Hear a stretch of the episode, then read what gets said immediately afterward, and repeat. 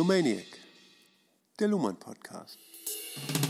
Hallo, hier ist wieder Ulrike Sumpfleth. Und Joachim Feldkamp aus Hamburg. Moin. Wir ähm, schreiten sofort zur Tat, würde ich sagen. Wir sind ja mitten in einem Abschnitt zu Ja. Gewesen. Bei Luhmann, das Recht der Gesellschaft, Surkamp, Taschenbuchreihe Wissenschaft. Wir sind äh, im dritten Abschnitt, mittendrin. Und ähm, um einzusteigen, muss man einmal kurz in die vorherige Folge ganz kurz zurückgehen, um den Brauchst nicht. Anschluss wieder zu finden, weil der Abschnitt anschließt an den vorherigen Absatz. Ne? Genau. Und das vorherige war, dass das Rechtssystem keine triviale Maschine ist. Na, das war der Übergang, sage ich mal, zu den Überlegungen, die jetzt folgen werden. ne? Genau. Eigentlich ging es darum, wie operative Geschlossenheit hergestellt wird. ne? Und die Herstellung operativer Geschlossenheit erfolgt darüber, dass das Rechtssystem sich anmaßt, trennscharf zu unterscheiden, was zum Rechtssystem dazugehört, welche Operation und welche Kommunikation und was nicht. Ne? Und darüber wird die operative Geschlossenheit hergestellt. Und so identifiziert sich nämlich auch das Rechtssystem mit sich selber, indem es nämlich ähm, die Instanz ist, die das entscheidet. Völlig richtig. Ich würde noch einfügen wollen, keine Trivialmaschine, also ich fand das sehr schön formuliert, ist das Rechtssystem insofern, als dass es jedes Mal, wenn es eine ähm, Operation durchführt, also kommuniziert, Ja. ähm, die Maschine also sich selbst in einen neuen Zustand versetzt. Ne? So hat Luhmann das beschrieben. Ja, muss man noch ein bisschen.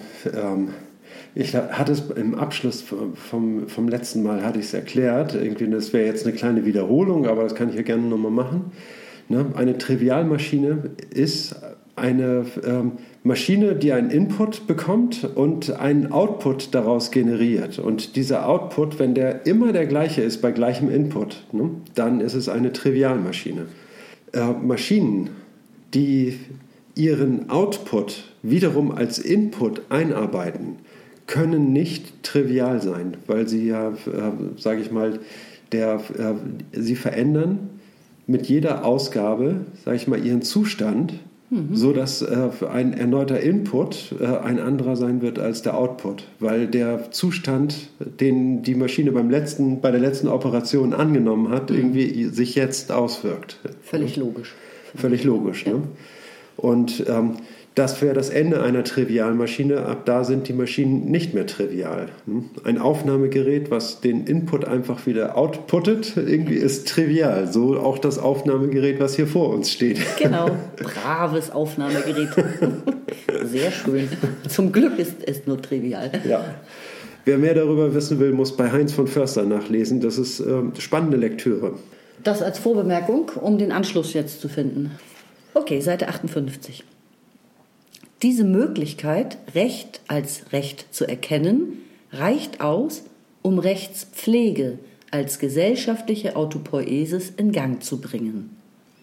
Sie reicht nicht aus, um das Rechtssystem zu schließen, das heißt ausschließlich auf Selbstkontakt zu verweisen. Das Recht bleibt eingebettet in allgemeine gesellschaftliche Ordnungen, bleibt abhängig von Strukturen, die auch anderen Funktionen dienen, zum Beispiel der Familie, zum Beispiel einer religiös gedeckten Moral. Und es bleibt vor allem mitbestimmt durch die gesellschaftliche Stratifikation und die einschneidenden Unterschiede zwischen Stadt und Land. Die Zeugnisse, die ältere Hochkulturen uns hinterlassen haben, lassen eine Beobachtung dieser Abhängigkeiten und eine Art Gegenbewegung erkennen. Der König bzw. das städtische Gericht soll die Armen gegen die Reichen schützen, wenn sie im Recht sind. Aber in den Dörfern misstraut man der städtischen Justiz und verlässt sich lieber auf eigene Kriminalistik, auf Personenkenntnisse und lokale Pressionen. Und in den Städten wird man kaum jemanden finden, der aus fortbestehenden Abhängigkeitsverhältnissen, in Klammern Haushalten, Klientelverhältnissen, gegen den Herrn klagt oder gegen ihn Zeugnis ablegt. noch die Begründung, die Aristoteles für die Trennung von Gesetzgebung und Rechtsprechung gibt, zeugt vom Fortbestehen dieser Bedingungen und zugleich von dem Bemühen, sie zu neutralisieren. Die Rechtsprechung für sich genommen sei den sozialen Pressionen, den Freundschaften und Feindschaften des Richters und seiner Familie ausgeliefert. Auf der Ebene der Gesetzgebung sei es, weil man die künftigen Situationen der Gesetzesanwendung schwer voraussehen könne, kaum möglich, diesen Partikularismen Rechnung zu tragen. Und deshalb müsse es Gesetzgebung und Bindung des Richters an das Gesetz geben. Die Einbettung des Rechts in gesellschaftlich vorgegebene Strukturen kann nur mit einer rechtsspezifischen Unterscheidung neutralisiert werden und nicht durch Machtsprüche des Herrschers oder durch religiöse Konditionierung von Heilschancen. Die Rechtspflege muss, das zeigen solche kritischen Impulse und semantischen Vorentwicklungen an, gesellschaftlich desolidarisiert werden. Aber wie kann das geschehen? Zitat Ende. Ja, man möchte am liebsten sofort weiterlesen, weil man die Frage auf diese Antwort erstmal hören will. Aber zeichnen wir erstmal kurz nach, was wir hier ähm, als Text vorliegen haben und was, was hier angesprochen wird. Also wir haben zuletzt über die Autopoiesis der ähm, Rechtskommunikation gesprochen und ähm, sind dabei darauf gekommen, dass alles, was das Recht anbelangt und eine, eine Rechtsprechung in der Gesellschaft, eine ja irgendwie eine Notwendigkeit darstellt, schon seit äh, ja, mehreren Jahrtausenden nun. Ja. Und, ähm, und aber das Rechtssystem äh, davon kann noch, nicht, kann, kann noch keine Rede sein. Also es ist eine, eine Autopoiesis äh, der Rechtskommunikation zustande gekommen, aber noch kein System. Das System ist äh, sozusagen noch eingebettet in die Gesellschaft. Ne? Und das, da kann man mhm. nochmal auf ganz grundlegende Überlegungen von Luhmann zurückgehen und äh, der eben sagt, dass eben diese äh, Systematik von sozialen Systemen, ne? dass die erst durch einen Prozess entstanden ist, der sich funktionale Ausdifferenzierung nennt und der kennzeichnet den historischen Übergang von einer stratifikatorischen Gesellschaft, also nach Schichten und Ständen geordnete Gesellschaft, die eine Hierarchie bildet oder eine Pyramide darstellt. Mhm. Ne? Und ähm, diese Gesellschaft geht über in eine funktional differenzierte Gesellschaft. Das heißt also, wo es äh, Systeme gibt, die über alle Schichten hinweggehen und die Recht sprechen zwischen die, diesen Systemen. Ne? Und ähm, allmählich übernimmt das Recht, sag ich mal, eine, eine Funktion für die Gesellschaft, aber die ist eben noch sehr willkürlich ausgelegt, noch eingebettet in diese Strukturen der Stratifika äh, stratifikatorischen Gesellschaft. Genau. Ne? Also vor allem ist es dadurch noch kein eigenes System, wenn mal der Kaiser entscheidet und mal ein Richter, wenn es schon einen Richter gegeben hat. Ja. Also es ist noch nicht eindeutig zugeordnet, dass nur das Rechtssystem als eigenes System ja. diese Funktion ausüben darf. Genau, genau. Das ist noch ein bisschen zufällig oder manchmal willkürlich. Es wird durchkreuzt, sage ich mal, von den Machtinteressen meinetwegen Adliger, ne? ja. die äh, sich als privilegierte Klasse sehen na, und natürlich, wenn man ihnen ihre Privilegien strittig macht, ne, dann ähm, gibt es da auch Kampf und Auseinandersetzungen. Ne? Und, und so fügt, damit das Recht eben seine Funktion ausüben kann, für, passt es sich an diese Rollen auch an. Ne? Mhm. Ne? Und das hat eben zur Folge, dass nicht das Rechtssystem alleine bestimmen kann, wie denn Recht gespr gesprochen werden soll, sondern dass die, ähm, ähm, ja, die Machtinteressen, also politischen Interessen, ähm, ähm von manchen Protagonisten da noch stark reinspielen. Und das heißt, eine funktionale, eine strikt funktional gegliederte Rechtsprechung, die, sage ich mal, nach eigenen Kriterien festlegt, irgendwie, was das Beste sei ne, und wie man es am besten macht. Ne, und, ähm, und das dann eben auch so umsetzt, irgendwie ist nicht, äh, da noch nicht denkbar. Richtig, also das äh, Richterrecht taucht hier langsam auf. Also die Bindung des Richters an das Gesetz. Ja. Ne? Der soll nicht nur recht sprechen, der muss sich auch selbst dran halten. Ja. Na, das ist jetzt hier leider mit keiner Jahreszahl versehen. Am Ende vom äh, Abschnitt wird ein Name genannt, nämlich ähm, Harold Berman. Ich nehme an, dass es ein, äh, ein Brite ist oder, ja, ein, oder ein Amerikaner, ich weiß es nicht, wahrscheinlich eher ein Brite. Und äh, der hat äh, gesch geschrieben, dass es im, schon im 11. und 12. Jahrhundert so eine Art Rechtsrevolution gegeben hat, mhm. ne, die eben äh, seitdem offen ist, sage ich mal, für solche Systembildungsambitionen. Ja. also Aristoteles hatte ja schon die Idee, Rechtsprechung und Gesetzgebung zu trennen. Mhm. Ähm, das war dann ungefähr ähm, 500 vor Christus schon, richtig? Ja. ja.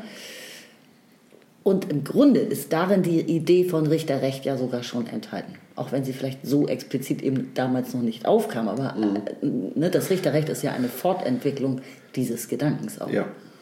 Genau, und jetzt, jetzt stellt sich die Frage, okay, gut, wenn das, ähm, was fehlt jetzt noch, damit das System sich ähm, emanzipieren kann, das Rechtssystem sich emanzipieren kann, um, zu ein, um voll funktional zu werden. Ne? Äh, Im Moment ist es jetzt noch nicht voll funktional, weil es eben äh, noch, ähm, ja, wie nennt man das Gegenteil, tendenziös ist oder willkürlich äh, sein kann. Ja, korrupt, korrupt. Hm? Das Recht ist korrupt in diesem Ja, wenn es, wenn es keinen Kodex gibt, sage ich mal, und diese Geschlossenheit gibt, kann es äh, auch nicht korrupt sein, ne, weil es dann ja. Naja, aber das, ich meine, das beschreibt Luhmann ja hier, dass das Volk diesem angeblich vorhandenen Recht misstraut oder dem, dem Herrscher, der da Recht sprechen darf. Und das ja. lieber gerade äh, auf dem Land zum Beispiel für sich selbst regelt. Ja? ja. Oder eben in, der, in den Städten herrschen Abhängigkeitsverhältnisse durch die stratifizierte Gesellschaft. Ja. Ähm, wie soll es möglich sein, jemanden anzuklagen, zu verklagen, ähm, hm. von dem man abhängig ist? Genau. Und man kann nicht von übergreifenden Normen sprechen. Ne? Also das heißt, also ein Konfliktfall wäre ja, wenn jetzt irgendwas gegen, gegen geltende Normen verstößt, mhm. ne? dann wäre sozusagen ein Konflikt äh, anzugeben. Und das ist eben, und die normativen Erwartungen zwischen Stadt und Land sind eben sehr unterschiedlich. Ne? Insofern ist da etwas Übergreifendes äh, nicht in Sicht. Aber worauf er jetzt zu sprechen kommt, irgendwie, das werden wir dann in dem kommenden Abschnitt sehen, nur als Vorausblick. Und zwar kommt ähm, die Funktion mhm. und die Codierung. Ja, und das ist der heißeste Scheiß ever, finde ich. finde ich wirklich. Ja. Das ist ein absolutes Highlight für mich. Die Geburt eines Funktionssystems. Ja. Komm, also. Äh, ich meine, das ist ein, es ist ein, ähm, ein Wunder. Mhm. Es ist ein Wunder, dass es zu so etwas kommt muss man sich mal überlegen, wir haben überhaupt nicht viele Funktionssysteme. Ja. Recht, Politik, Wissenschaft, Religion, äh, Massenmedien, ne? Mhm. also große äh, Funktionssysteme meine ja. ich. Es gibt davon überhaupt nicht so viele. Und Richtig. es ist eigentlich evolutionär betrachtet ein Wunder. Es ist ein Wunder. Es ist eine große zivilisatorische Errungenschaft, so würde man es nennen. Aber was ich noch viel äh, unheimlicher finde, es ist ein, ein lebender Organismus. Das Rechtssystem ist wirklich etwas, was ähm, seinen eigenen Code spricht, seine eigenen Prozesse hat und, äh, und organisiert ist, sage ich mal, durch die ganze Gesellschaft hindurch mit allem, was dazugehört, mit, ja. ne, äh, mit Ausbildung, mit ähm, funktionaler ähm, Zuordnung von Tätigkeiten und äh, Berufen, die ausgeübt werden und ähm, Prozesse, die über Jahrzehnte ablaufen, Gesetz. Ähm, Gebungsverfahren. Ja, ja. genau. Ne? Also Rechtstraditionen und äh, Verfahrensweisen, Umgangsformen, ne? die ähm, von nun an historisch sind irgendwie ne? und äh, hunderte Jahre von Geschichte bereits hinter sich haben. Ne? Richtig. Ich ähm, würde gerne noch einmal kurz was zum Anfang sagen, bevor ja. wir vielleicht weiterlesen. Mhm. Und zwar ähm, habe ich mich gefragt, am Anfang äh, sagt er, das Recht bleibt eingebettet in allgemeine gesellschaftliche Ordnungen. Ja. Es bleibt abhängig von Strukturen, die auch anderen Funktionen dienen. Da hat er jetzt hier zwei Beispiele aufgeführt, zum Beispiel der Familie oder einer religiös gedeckten Moral. Was ist damit gemeint? Ist damit gemeint, dass es einfach Ereignisse gibt, in der Familie, die, schreibt, spricht er hier von Normen? Nein, gesellschaftliche Ordnung. Also in der Familie ist es eine Norm, dass ein Kind zum Beispiel zur Schule geht vielleicht. Mhm. Und dass es dann ein Rechtsfall werden kann, wenn jemand sein Kind von der Schule fernhält. Ist damit so etwas gemeint? Oder Ähm, was ist mit.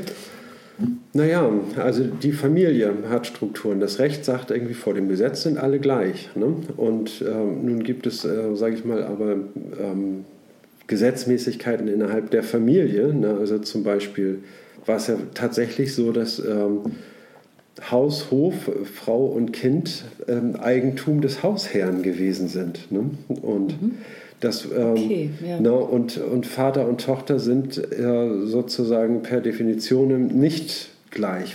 Ne? Und wenn das Gesetz das verlangt, irgendwie, ne, dann fordert das Familienrecht, aber, ne, nicht das Familienrecht, aber die Familiengesetze fordern ähm, was anderes, das Gegenteil. Okay, ach so, also er meint sozusagen Eigengesetzlichkeiten, die es in der Gesellschaft außerhalb des Rechtssystems gibt, die man plötzlich Ja. beob oder die man beobachten kann, ja? Ja. Die gesellschaftliche Ordnungen darstellen. Genau, die stellen gesellschaftliche Okay. Ordnung dar und ähm, haben eben Einfluss auf das, ähm, auf das, was Recht ist oder nicht. Ne? Okay, religiös gedeckte Moral. Das andere Beispiel könnte dann zum Beispiel sein, wenn es so wäre, dass immer ein Kruzifix im Klassenzimmer gehangen hätte.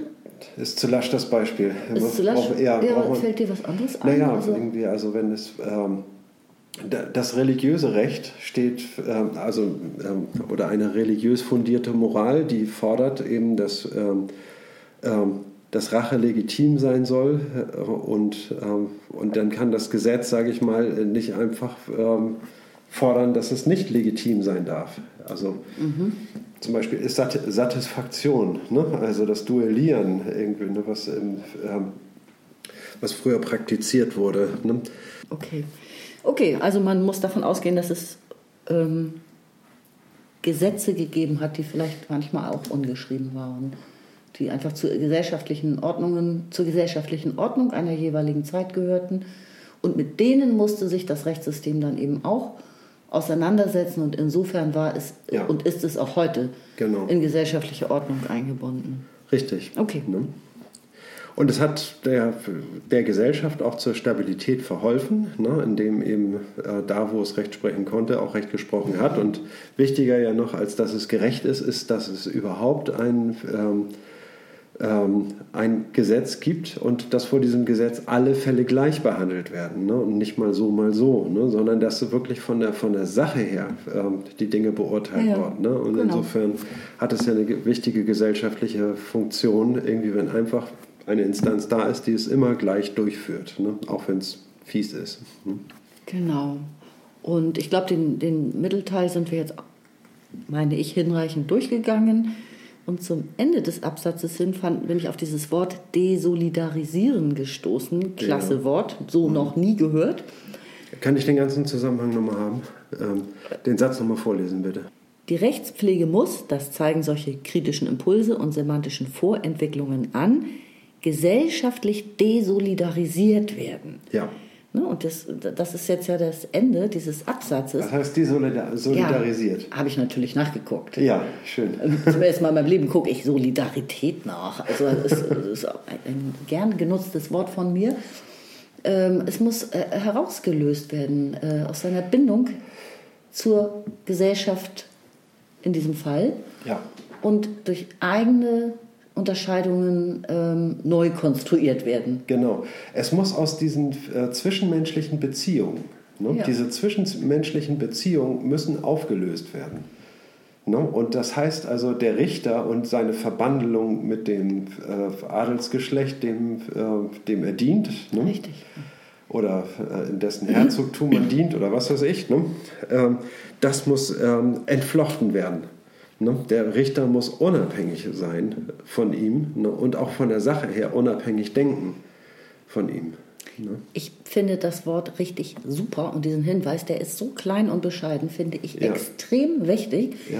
weil es auch auf viele andere Situationen übertragbar ist. Ja. Wenn man in einer relativ verfahrenen Situation ist, in der immer die Gegner Recht bekommen sozusagen oder ähm, also etwas erreichen durch ihre Semantik, Ja. was ich aufhalten, verändern, verhindern möchte. Dann tue ich gut daran, einmal über die Semantik nachzudenken und sie zu desolidarisieren aus entweder aus dem gesamten Gesellschaftssystem heraus oder aus dem System, in dem diese Semantik gerade überhaupt stattfindet. Ne? Also herauslösen und etwas Eigenes finden, eigene Begrifflichkeiten und diese Differenz schaffen. Ja. Und von ähm, persönliche äh, Verhältnisse, sage ich mal, spielen nur insofern eine Rolle, als sie auch eine ähm, die Sache betreffen ne? und erfordern eine gewisse Sachlichkeit. Ne? Und diese Sachlichkeit Genau. und alle anderen persönlichen Beziehungen Richtig. müssen herausgestrichen werden. Ne? Genau. Das ähm, gibt bei Husserl ein, äh, ein Verfahren, sag ich mal, was genau beschreibt, wie man die Sache herauslöst. Das heißt Epoche. Ne? Mhm. Und ähm, das äh, kommt aus Husserls Bewusstseinsphilosophie oder ähm, Das hat Luhmann, glaube ich, auch schon manchmal zitiert. Ja. Das kommt mir jetzt gerade sehr bekannt vor. Epoche, ne? heißt, das, äh, heißt das Wort und das heißt also abtrennen von allem, was, Richtig. was nicht dazugehört. Ne? Und bis sozusagen der Kern, der Genau. nicht äh, mehr negiert werden kann, frei liegt. Oh, ich liebe es. Ja. Ich äh, fahre voll drauf ab. also desolidarisieren, herausschälen aus, dem, aus, den, aus den Strukturen, aus, aus dem Zusammenhang, in dem das Ja. Wort bisher gebraucht wird, ne? der Begriff. ja. Gut, dann soll ich den nächsten Abschnitt mal vorlesen? Du lächst doch schon danach. Seite 59. Ich gehe noch mal einen Satz zurück, bevor ich weiterlese. Die Rechtspflege muss, das zeigen solche kritischen Impulse und semantischen Vorentwicklungen an, gesellschaftlich desolidarisiert werden. Aber wie kann das geschehen?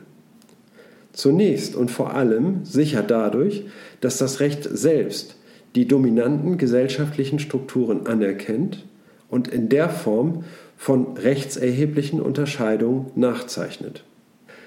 So hatte im, alten Europa der Adel nicht nur eine andere Rechtsstellung und andere Rechte, vor allem auch verfahrensmäßiger Art, sondern es galt auch die allgemeine Regel, dass im Prozess zwischen Adligen und Bürgerlichen bei unklaren Verhältnissen der Adlige im Zweifel Recht bekommt.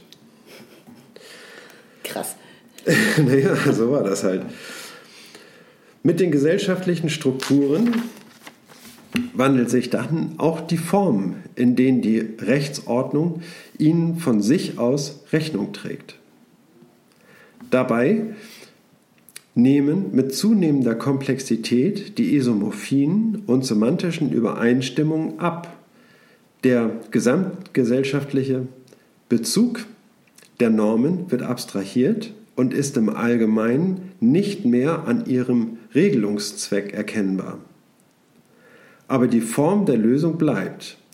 Das Rechtssystem wird ausdifferenziert, um von sich aus den Gesellschaftsstrukturen Rechnung, tra Rechnung tragen zu können, mit all den Folgeproblemen einer kompletten Rekonstruktion gesellschaftlicher Abhängigkeiten durch rechtssysteminterne Vorkehrungen.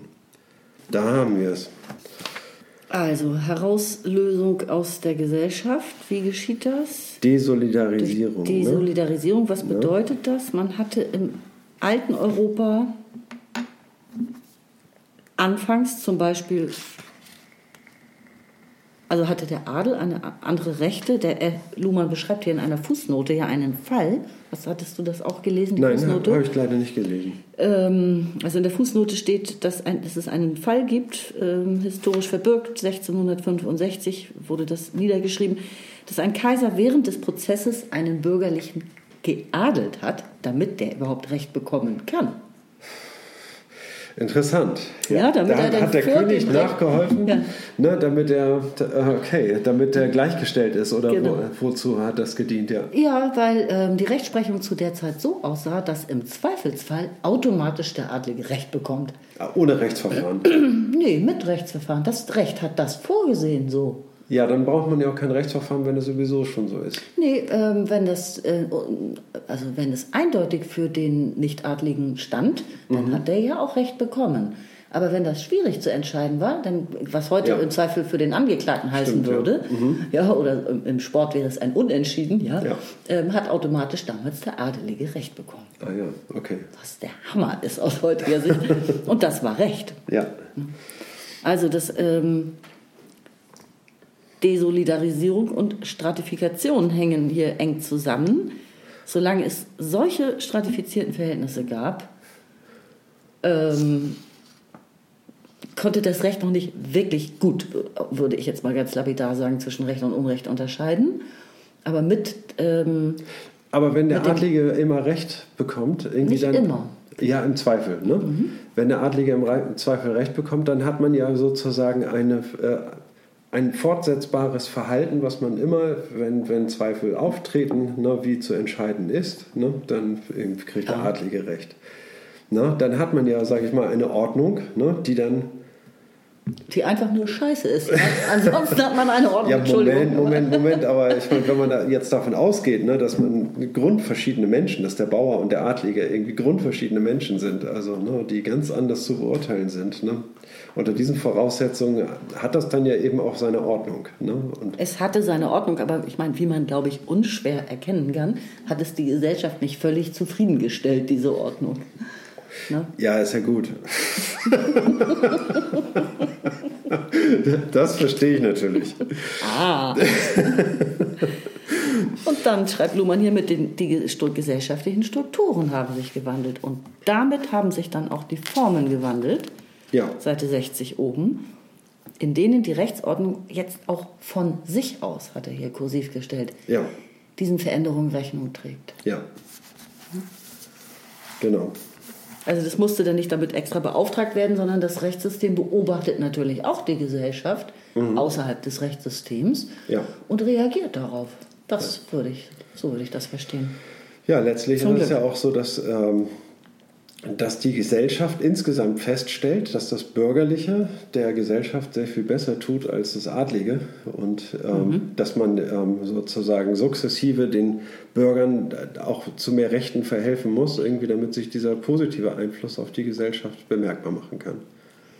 Das stimmt, aber ähm, vorgenommen hat das Rechtssystem sich das so nicht offiziell. Ne? Das passiert einfach. Das sind Dinge, die passieren. Ja, das, das passiert. Das ja. hat seinen Einfluss auf das Rechtssystem. Ja. Ne? Und das bestärkt das Rechtssystem in, seiner, äh, in der Ausübung seiner Funktion. Ne? Und, und sagt irgendwie, okay, gut. Ne? Und das Rechtssystem macht sich dann eben auch unabhängig, sage ich mal, von diesen, ähm, von diesen überlegenen Strukturen und, ähm, und differenziert sich aus. Ne? Und differenziert ja. sich aus, nimmt sich zurück und sagt irgendwie, okay, von jetzt an wollen wir von selbst aus die gesellschaftlichen Strukturen, von, äh, also das System bekennt sich, äh, ja. sage ich mal, von selbst zur Gesellschaft ne, mhm. und sagt irgendwie, ich will alleine meine Funktion für, das ja. Gesellschaft, äh, für die Gesellschaft ausüben. Ein Schritt in Richtung ähm, Funktionssystem, also genau. eines richtigen Funktionssystems genau. sozusagen. Auf jeden Fall dass sich, dass sich weiter herausnimmt ne? und sich ähm, auf diese Art und Weise ja, desolidarisiert von diesen, ähm,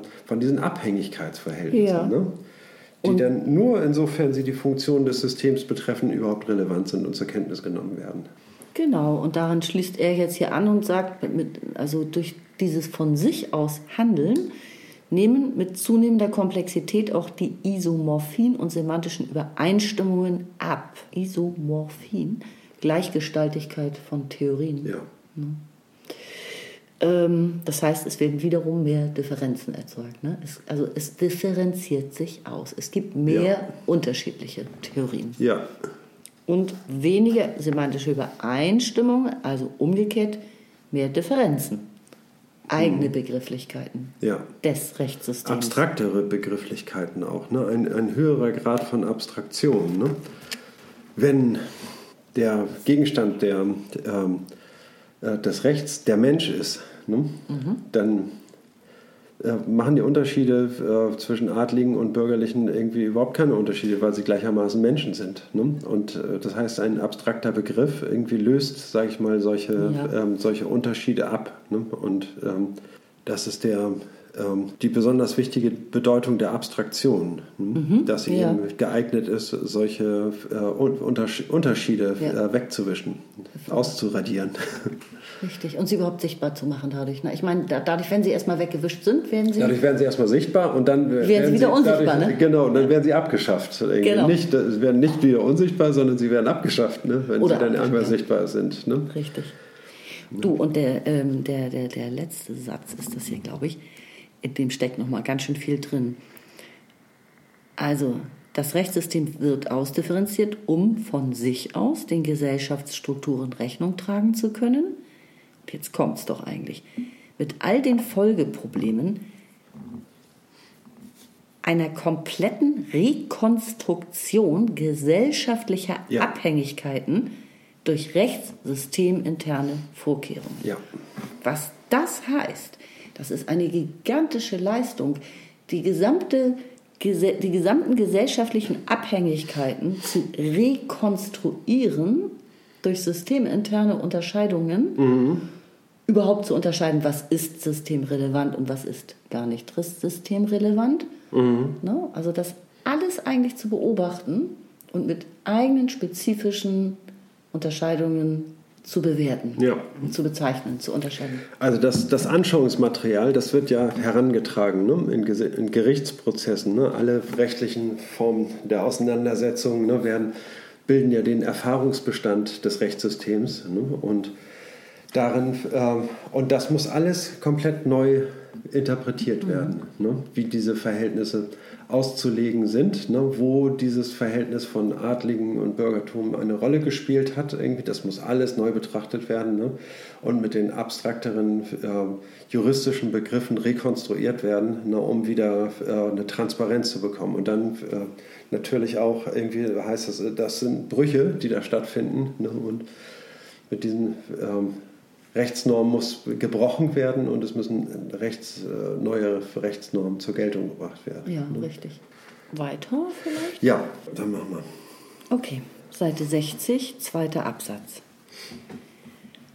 Für die Ausdifferenzierung und operative Schließung eines Rechtssystems scheinen nun zwei weitere Errungenschaften wichtig zu sein, die sich wechselseitig stimulieren. Und zwar erstens die funktionale Spezifikation des Rechts. Das heißt, die Ausrichtung auf ein spezifisches gesellschaftliches Problem. Und zweitens die binäre Kodierung des Systems durch einen Schematismus, der einen positiven Wert Recht und einen negativen Wert Unrecht vorsieht. Anders als eine ältere, sich an den Vorteilen der Arbeitsteilung orientierende Theorie funktionaler Differenzierung und Spezifikation vermuten könnte, reicht eine Orientierung an der Funktion allein nicht aus. Das ergibt sich schon daraus, dass der Bezugsgesichtspunkt Funktion immer dazu auffordert, nach funktionalen Äquivalenten Ausschau zu halten, also Systemgrenzen zu überschreiten. Man sieht aber auch, dass die in Anführungszeichen Funktion des Rechts in der Praxis als Begründungsgesichtspunkt keine Rolle spielt. Was dem allenfalls nahe kommen könnte, ist der zivilrechtliche Begriff der Causa. Aber Nomen et Causa waren im alten Recht nur Erfordernisse der Klageberechtigung. Und Causa ist folglich auch heute nur ein Interpretationsgesichtspunkt einzelner Rechtsinstitute. Das Recht selbst braucht keine Causa. Will ein Jurist erkennen, ob eine Kommunikation zum Rechtssystem gehört oder nicht, muss er daher immer auch prüfen, ob es überhaupt um die Zuordnung von Recht und Unrecht, also um die Domäne des Rechtscodes geht. Nur beide Errungenschaften, Funktion und Code zusammengenommen, bewirken, dass die rechtsspezifischen Operationen sich deutlich von anderen Kommunikationen unterscheiden lassen und dadurch mit nur marginalen Randunschärfen sich von sich selbst heraus reproduzieren können. Ja. Zitat Ende. Ja, ich reibe mir die Hände hier. Ich finde das wirklich spannend. Aha. Zwei Dinge Ja, sind notwendig. zwei Dinge sind Nur notwendig. zwei Dinge. Ja, zusätzlich. Ne? Also wir haben also für die, äh, wir haben gesagt, um die Autopoiesis in Gang zu bringen, ne, reicht es aus, wenn wir, ähm, äh, wie soll man sagen, die Anschlussfähigkeit, die durch den Rechtsdiskurs erzeugt wird, ne, und diese Frage, die verfolgt wird, das bringt die Autopoiesis in Gang, aber das äh, ist noch kein autopoetisches System. Ne? Mhm. Zu einem System wird es erst, wenn es diese, wenn es sich abschließt und mhm. vollständig ausdifferenziert aus der Gesellschaft nach funktionaler Prämisse. Und da steckt das schon drin, nach funktionaler Prämisse, mhm. ne, heißt das irgendwie. Ne, das bestimmt seine Funktion selbst, die es für die Gesellschaft hat ne, und, äh, und regelt dann intern alles selber. Ne, das ist der Schritt, der hier vollzogen wird. Ne, und das heißt, die operative Schließung wird hergestellt. Wodurch ist die operative Schließung hergestellt? Sie wird nicht durch die Funktion allein genau. hergestellt, ne, sondern die Funktion, ne, das ist ja. Ne, das ist jetzt ein kleiner systemtheoretischer Exkurs. Ne, also es gibt ja noch andere Systemtheorien als die Luhmannsche Systemtheorie und ähm, daran ist die Frage, ja, was, wo, wodurch schließt sich das System äh, von seinem System außen, von seiner Umwelt? Ne? Wodurch äh, unterscheidet es sich von seiner Umwelt? Ne? Und da haben ältere Theorien vorgeschlagen, ältere Systemtheorien haben vorgeschlagen, ja, der Begriff der Funktion, der mhm. würde dafür ausreichen. Ne? Dem ist aber nicht so. Nicht ausreichend, sagen wir mal so. Es ist ja, ja. schon richtig, aber nicht ja. ausreichend. Nicht ausreichend. Ne? Und äh, sondern es muss eben noch eins hinzukommen. Ne? Und zwar ist das äh, die Frage, worum geht es eigentlich? Ne? es geht um Recht und Unrecht. Ne? Mhm. Es geht um diese Differenz von Recht und Unrecht. Nicht einfach so lapidar Recht und Unrecht, sondern Recht und Unrecht. Ne? Und als Differenz. Ne? Mhm. Das heißt also als Zwei-Seiten-Form. Ne? Wenn es um die Frage Recht oder Unrecht geht, dann haben wir eine systemimmanente Operation. Wenn es nicht um diese Frage geht, Richtig, nicht. Ja. Ne? Man kann über das, äh, über das Rechtswesen herumschwadronieren ne? und äh, es geht, das sind Operationen außerhalb des Rechtssystems, weil es nicht um die Frage geht, äh, Recht oder Unrecht. Ja, Eine, und ich sage dir, in der Realität läuft es ganz oft anders. Da wird nur nach einer Funktion von etwas gesucht. Ich bin jetzt gar nicht beim Rechtssystem, sondern allgemein. Und so etwas wie eine binäre Kodierung wird nicht gesucht. Und dann läuft es in die falsche Richtung. Er weist ja hier ausdrücklich darauf hin, dass er äh, sagt, sonst wird nach funktionalen Äquivalenten gesucht. Mhm. Ja, ich sage mal ein ja. Beispiel. Ähm, welche Funktion hat der Journalismus? Der soll die Leute informieren. Ich sage das absichtlich mal so ganz lapidar. Ja. ja. Also wird dann, wenn man unzufrieden ist mit unserem Mediensystem, nach funktionalen Äquivalenten gesucht. Und dabei kommt dann vielleicht, sage ich mal so als Andeutung, was heraus, kommen wir überlegen uns mal, gemeinnützigen Journalismus zu forcieren. Ja. Ja, damit hat man keine binäre Kodierung und man kann sehr mhm. wohl hinterfragen, also ich hinterfrage ja. das, ob gemeinnützige, gemeinnütziger Journalismus denn die Unterscheidung aller Unterscheidungen wäre. Mhm. Ja, ob es das ist, worum es überhaupt geht. Also man sieht an solchen, und da werden ganze also da werden Riesenprojekte draus entwickelt, wirklich ja. Riesenprojekte, ja, ja, die auch äh, Veränderungen in der Gesellschaft hervorrufen. Äh, man kann daran sehen, dass in der Gesellschaft ganz oft nicht über so etwas nachgedacht wird, über die Funktion plus Code. Den Code, um den es wirklich ja. geht. Die, der Begriff, der nicht weiter zurückzufragen ist. Mhm. Ne? Also man landet ganz schnell, wenn man nur nach Funktion fragt, bei Ideen. Ja. Das sind aber beliebige Ideen. Die sind doch austauschbar. Der eine schlägt, schlägt dies vor, der andere schlägt das vor. Ja.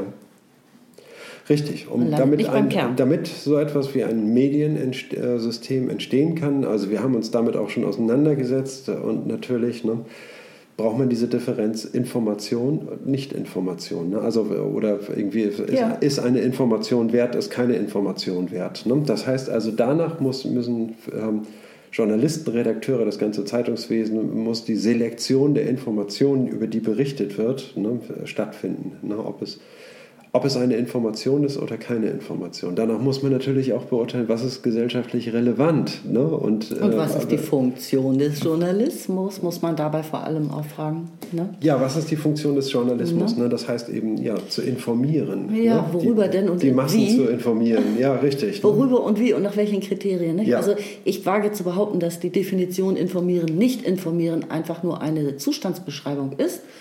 Eine Beschreibung dessen, wie die Massenmedien tatsächlich arbeiten in der Gegenwart, ähm, aber nicht die Funktion des Journalismus ist. Ne? Die Funktion besteht in der Bestimmung der Realität, nicht in ihrer Beschreibung, sondern in ihrer Bestimmung.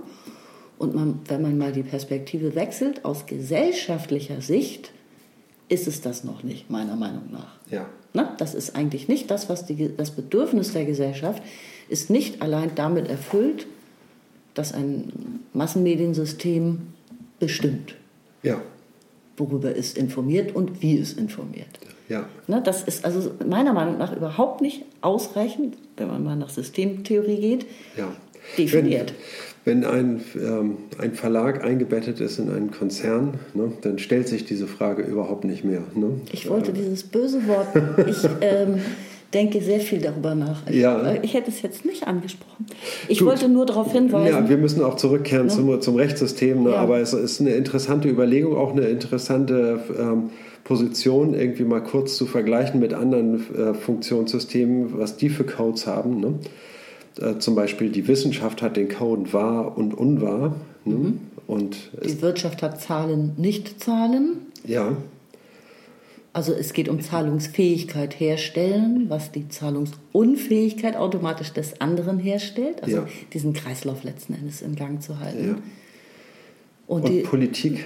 Politik hat, da habe ich bei Luhmann zwei nicht ganz gleiche Kodierungen gefunden. Er hat an einer Stelle spricht er auf jeden Fall von äh, machtausübende Kommunikation und Ja. keine machtausübende Kommunikation. Naja, Und also es das, geht natürlich um- das ist die, die Funktion. Macht es die Funktion, nicht der Code. Ähm, ge- ich bin jetzt beim Code. Regieren, nicht regieren, könnte man dann ganz salopp sagen. Der, zwei, der, der binäre Code der Politik. Regieren, nicht Ja. regieren. Ja, ja, ganz sicher. Gut, also äh, im Rechtssystem ist es auf jeden Fall Recht und Unrecht. Ne? Das, ist die, das ist der binäre Code. Und ähm, alles, was relevant ist für diese Frage, was Recht und was Unrecht ist, im Abstrakten und auch im Konkreten, ist innerhalb des Rechtssystems. Ne? Und alle Kommunikationen, die nicht diesen Code verwenden, sind außerhalb. Richtig, und jetzt bin ich wieder bei meinem Filter. Er hat ja von einer kompletten Rekonstruktion der gesellschaftlichen äh, Zusammenhänge gesprochen. Ja, Und das meine ich, warum das wirklich Wahnsinnsstoff ist, den wir hier heute haben. Man könnte, ich vergleiche das mal mit einem Schatz. Dieser Code, wenn du den gefunden hast, das ist ein Schatz, weil mit diesem zweistelligen Wert, einem einzigen Begriff und seinem Gegenwert, das ist praktisch das Raster, was du auf die, die, die gesellschaftlichen Zusammenhänge anlegst und es danach filterst. Ja. Und alles, was dann diesen Code berührt, ist für dein System relevant. ja. Und das finde ich schon fast wieder, das ist schon wieder mathematisch oder so, das ist mir fast unheimlich. Ja. Es ist logisch bestechend und hat eine irrsinnige Wirkung. Ja, Das äh, beeindruckt mich wirklich zutiefst. Absolut, ne? Das so abstrakt runtergebrochen zu haben, finde Mhm. ich Wahnsinn. Ja. Ja, es ist unter anderem ein Verdienst der Philosophie, ne? dass diese, ähm, also dass solch eine begriffliche Präzision möglich ist. Ne? Das hat mit den intensiven Bemühungen um Theorie und um, äh, um präzisen Ausdruck in der Metaphysik, in der Wissenschaft. Ne? Also ich, Dem ich ist schlaf, ich dadurch geschuldet. besser. Ich schlafe dadurch definitiv ruhiger, Ja. weil ich wirklich dieses blöde Gefühl habe, wow, ich verstehe was, ich verstehe wirklich etwas. Mhm. Bei all diesen vielen, vielen Wirren und Irren und guten und Ideen, die einfach kursieren, ja, Ja. über Probleme, gesellschaftliche Probleme, empfinde ich das so als so zutiefst beruhigend, wenn man bei Luhmann Ja. bei solchen Punkten landet. Ja. Das sind, Ja, das sind Erklärungsfixpunkte, ja, Leitdifferenzen. ne? Leitdifferenzen. Leitdifferenzen, die eine, ähm, äh, ja, die ein, eine Funktion leiten in, in, und in dem Sinne sehr zuverlässig sind, ne? auch wenn sie fle flexibel interpretierbar sind. Ne? Was Recht und was Unrecht ist, ist ja noch nicht ähm, wir sprechen von Recht und von Unrecht, ne? aber dann ist ja noch die Frage, was ist denn Recht und was ist Ja, Unrecht? Ne? In einem System ist das, was Unrecht ist, auch äh, Recht und umgekehrt. Ne? Möglich, ja. Na klar, das Ausboxen ist damit nicht, also Genau. nicht überflüssig. Wir sprechen, äh, sprechen dabei nicht von dem Wert Recht, sondern wir sprechen von einer Differenz, ne? was, was Ja. völlig anderes ist als eine, als eine Wertvorstellung. Genau, es geht um eine Differenz. Also, dann lese ich vor, Seite 61. Wir werden beide Errungenschaften in den beiden folgenden Kapiteln ausführlich vorstellen und begnügen uns an dieser Stelle mit einer groben Charakterisierung. Diese beiden Errungenschaften, damit meint er Funktion und Code. Die funktionale Spezifikation schränkt das ein, was als Operation des Systems in Betracht kommt. Sie bezieht sich auf die Operationen des Systems und ist daran zu erkennen, dass sie die Operationen an Normen orientiert. Die binäre Codierung bezieht sich auf die Beobachtung der Operationen des Systems und ist daran zu erkennen, dass sie den Operationen die Werte Recht bzw. Unrecht zuordnet. Wobei Werte jetzt hier nur im logischen Sinne gemeint ist. Ne? Ja. Diese Unterscheidung wirkt gekünstelt und sie ist auch ein artifizielles Arrangement, das im System selbst erzeugt wird. Man beachte die Zirkularität der Argumentation. Mit der Normativität wird nur festgelegt, dass bestimmte Erwartungen auch dann festgehalten werden können, wenn sie enttäuscht werden. Darin liegt bereits eine Direktive für entsprechendes Unterscheiden nach dem Schema Erwartung Enttäuschung. Insofern ist jede Operation des Rechtssystems bereits ein formorientiertes, unterscheidungsgeleitetes Beobachten. Sie nimmt nicht einfach nur hin, was passiert. Aber erst die Beobachtung dieses Beobachtens, erst die Bewertung nach Maßgabe des Schemas Recht-Unrecht ordnet die Intention des obstinaten, kontrafaktischen ähm, Festhaltens von Erwartungen dem Recht zu. Obstinat heißt festgefügt, ne? also heißt irgendwie etabliert oder, oder ja, festgefügt, so ist, beschreibt es, glaube ich, am besten. Wir können auch sagen, die Ausdifferenzierung eines operativ geschlossenen Rechtssystems setzt voraus, dass das Recht auf der Ebene der Beobachtung zweiter Ordnung operieren kann. Und zwar nicht gelegentlich, sondern kontinuierlich. Alle eigenen Operationen, auch die des primären Diskriminierens und auch die des bloßen Feststellens von Erwartungsenttäuschungen, werden von dieser Ebene aus kontrolliert. Was mit diesem Kontrollschema Recht-Unrecht nicht erfasst wird, gehört nichts zum Rechtssystem, sondern zu seiner inner- oder außergesellschaftlichen Umwelt. Kleine Pause vielleicht? Kleine, kleine Pause, ja, ja. Das ist irgendwie und dann, das ist äh, der Schluss. Da kommen noch zwei kleine Absätze hinterher, aber es geht schon aufs Ende des Kapitels zu.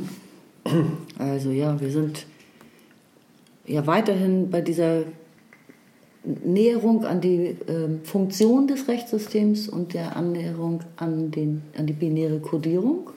Ja,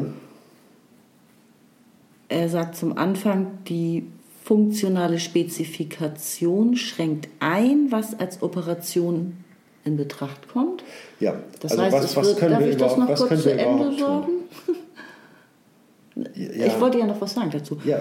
Ähm, da- das heißt, ähm, die funktionale Spezifikation ermöglicht es, Komplexität zu reduzieren. Man muss dann nicht mehr alles verarbeiten, sondern nur ähm, das, was, den, äh, was, was zur Funktion des Rechtssystems gehört. Und das kann man gut messen sozusagen am Code. ja. Dadurch kann man Ja. sich entlasten, wenn Ja. man so will. Genau, das heißt also, es gibt eine funktional heißt, also welche Operation, was können wir überhaupt unternehmen? Ne? Was sind äh, überhaupt unsere Handlungsoptionen, ne? die ähm, uns unserem äh, Ziel näher bringen? Hm? Und das sind die, ähm, ähm, Überlegungen, die die Funktion betreffen.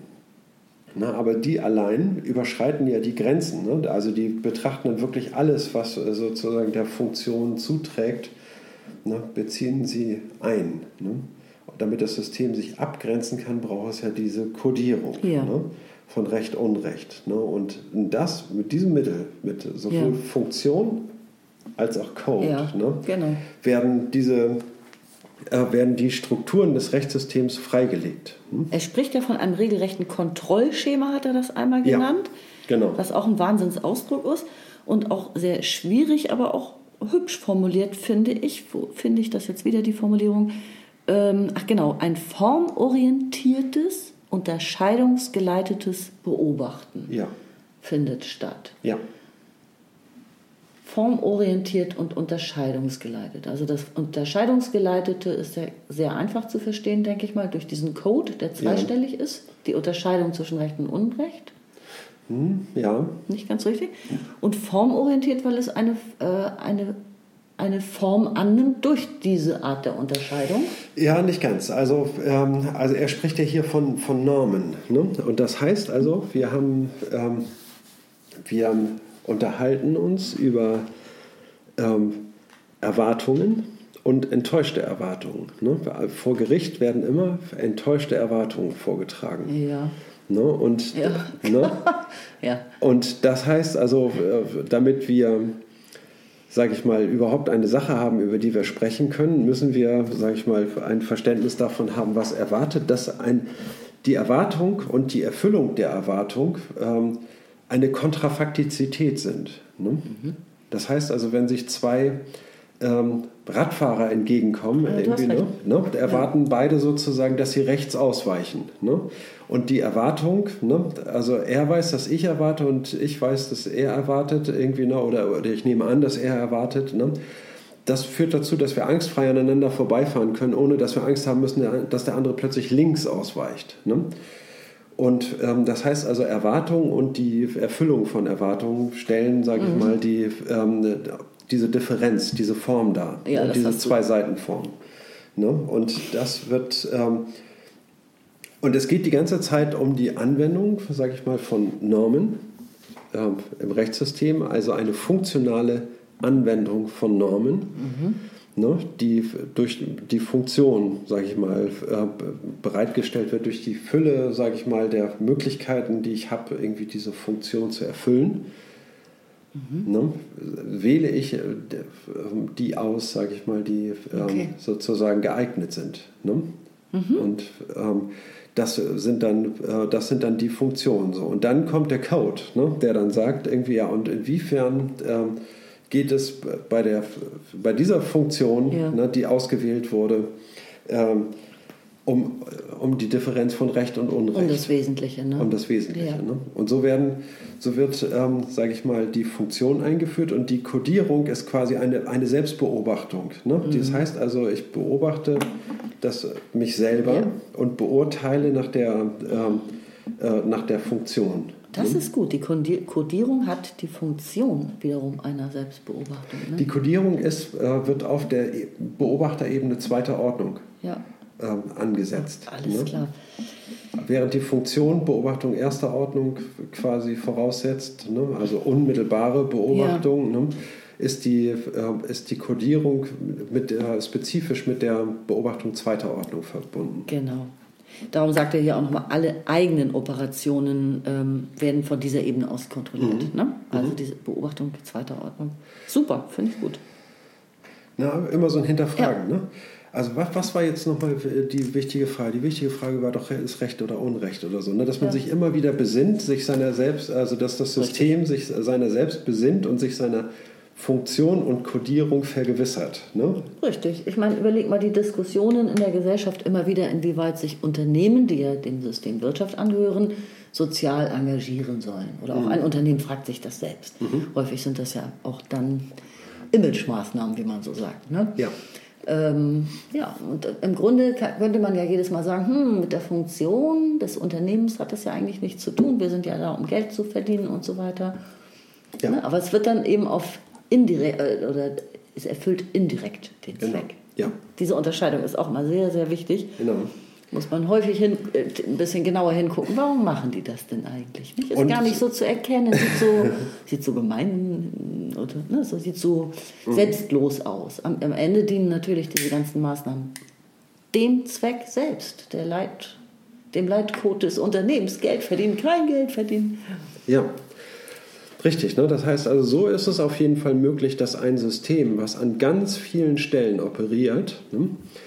Ne, wie das Rechtssystem ja auch, ne? es gibt ganz viele Richter und ganz viele Anwälte ne? und, ähm, und ähm, alle arbeiten irgendwie wie durch eine unsichtbare Hand geleitet irgendwie äh, an demselben System weiter. Wie funktioniert das? Wie kann man sozusagen jede einzelne Operation müsste ja eigentlich überwacht werden, Ja. sozusagen. Ne? Und, aber wie funktioniert das, dass es ohne Überwachung und Kontrolle und Nachjustieren äh, funktioniert? Ja, weil jede einzelne Operation tatsächlich immer diese funktionale Prämisse Ja. und, die, äh, und die Kodierung nachvollzieht. Das ist ähm, Richtig, in ja, diesem ganzen schön ausgedrückt. Ja, finde ich. Durcheinander der ganzen Mhm. Operationen ne, schafft das sozusagen einen Bezug auf die Einheit des Systems. Ne? Diese beiden Momente, Ja. ne? Ne, das ist so So wie jeder Knöllchen, effektiv. Ne? jeder Knöllchenschreiber weiß letzten Endes, dass er sich im Recht befindet, dieses Knöllchen zu schreiben. Ja, also denkt er vielleicht nicht dauernd drüber nach, aber wenn, sobald er angepöbelt wird, wird er äh, das schon wissen. Ja. Also das ist immer parat. Und diese kleinen Funktionen, ich meine es jetzt wirklich im alltäglichen Bereich, die ein System dann hat, also da sind wir eher auf der Ebene der Stellen, ne? der, man ist ja ein Funktionsträger, wenn man ein Amt dann inne hat und so. Ja. Die sind alle an der Funktion ausgerichtet. Es werden leider manchmal trotzdem Stellen erfunden, die scheinen nicht so ganz an der Funktion ausgerichtet zu sein, aber man versucht es zumindest. Ja, also, ja, das ist klasse. Ich lese den letzten Absatz oder vor Ja, alle beiden. die alle letzten beiden. beiden Absätze Seite Genau. 62. Die den auch den, das Abschluss des, ähm, vom Abschnitt 3 sind. Genau. Das Rechtssystem etabliert sich, wenn die genannten Voraussetzungen erfüllt sind, als ein autopoetisches System. Es konstituiert und reproduziert emergente Einheiten, in Klammern inklusive sich selber, die es ohne operative Geschlossenheit nicht geben würde. Und es leistet auf diese Weise eine eigenständige Reduktion von Komplexität, ein selektives Operieren angesichts einer Fülle von Möglichkeiten, die, sei es ignoriert, sei es abgewiesen, jedenfalls unberücksichtigt bleiben, ohne dass dies der Autopoesis Abbruch tut. Oh, wer ist jetzt Harold, Harold Berman oder Harold? Ja. Ja, lies einfach vor. Ein Brite? Hier. Ähm, steht sicherlich in der Fußnote, kannst du ja gleich auch nochmal vorlesen. Okay. 38 ist es. Harold Berman hat viele Belege dafür zusammengestellt, dass diese Umstellung auf Autonomie des Rechtssystems bereits im 11. 12. Jahrhundert in der Form einer Revolution der gesamten Rechtskultur durchgeführt worden ist.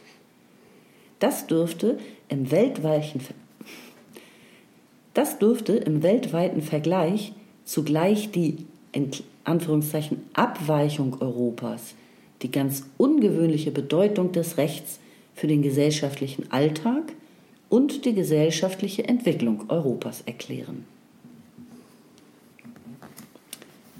Hm. Mm. Ja, ich habe ja dich.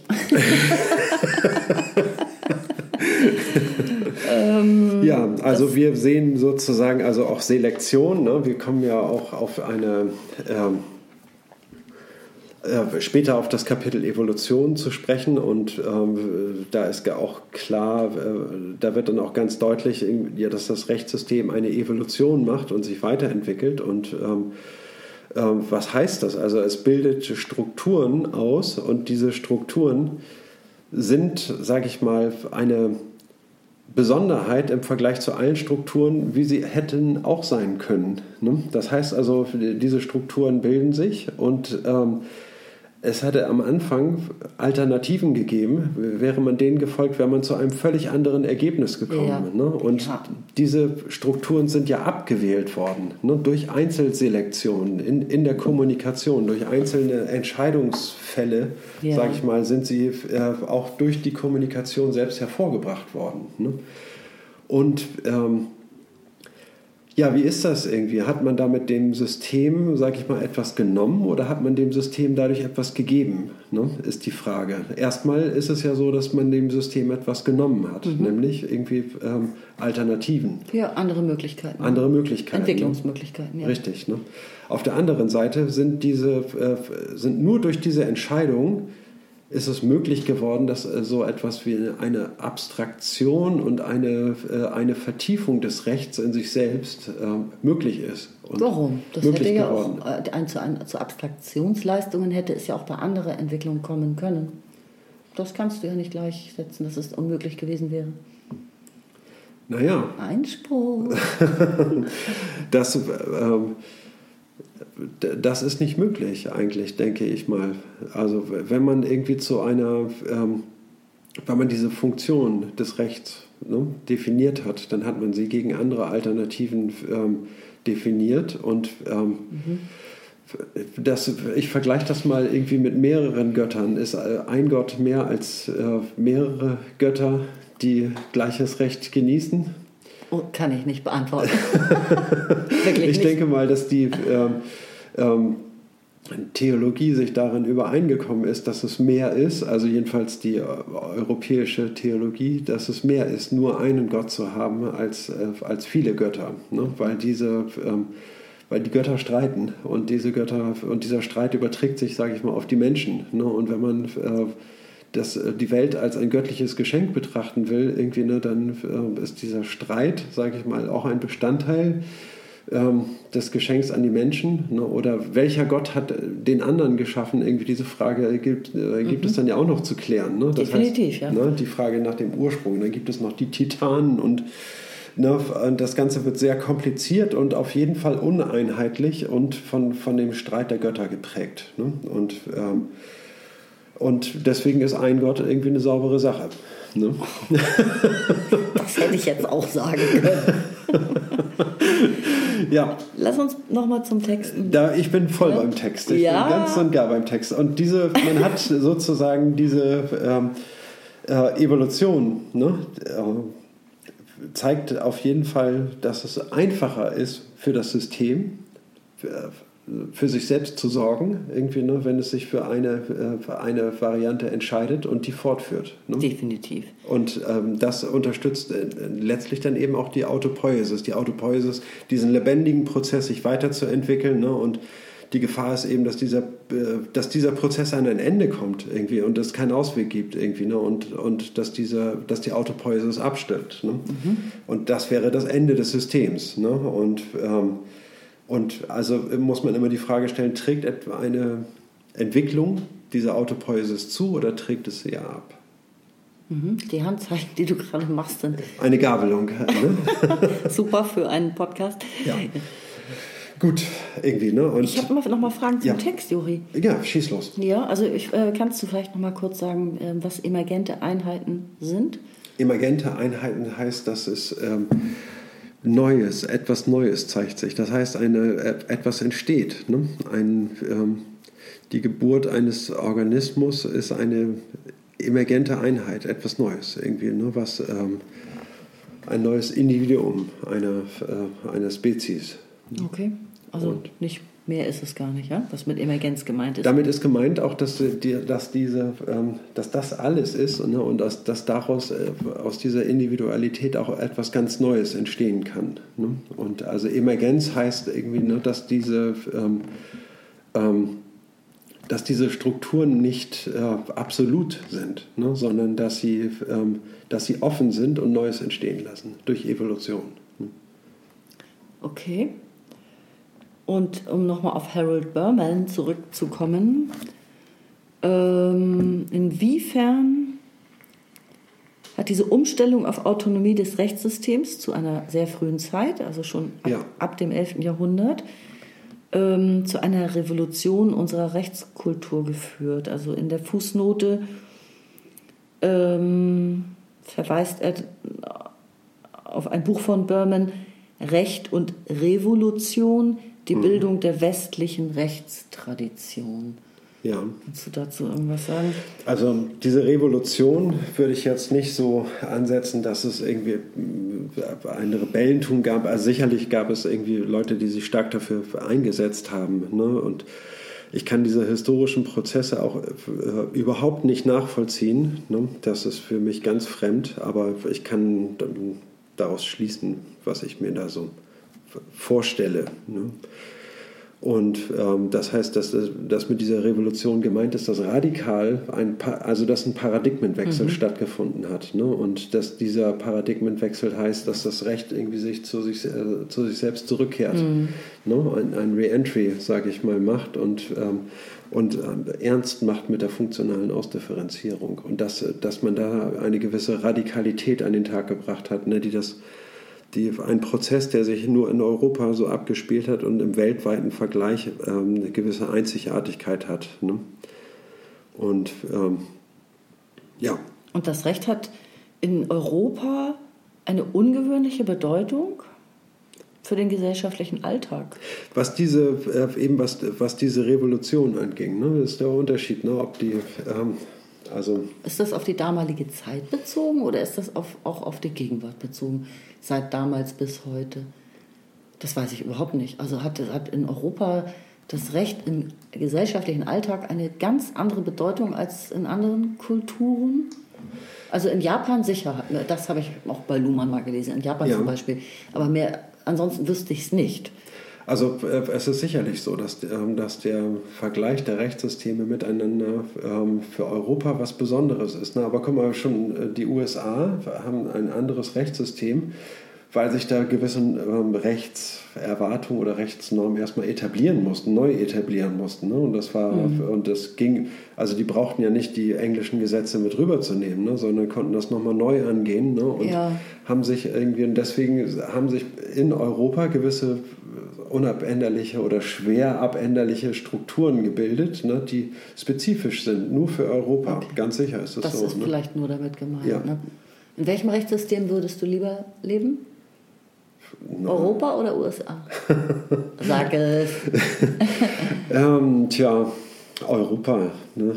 ja, würde ich klar, sagen. Oder? Irgendwie, ja, also man lebt ja in Deutschland hat man bis heute sehr privilegiert gelebt irgendwie, ne? Und ich habe den Vergleich nicht, ich kann das nicht sagen. Nee, aber du hast schon sehr viele Filme mit Geschworenen gesehen, oder? Ja.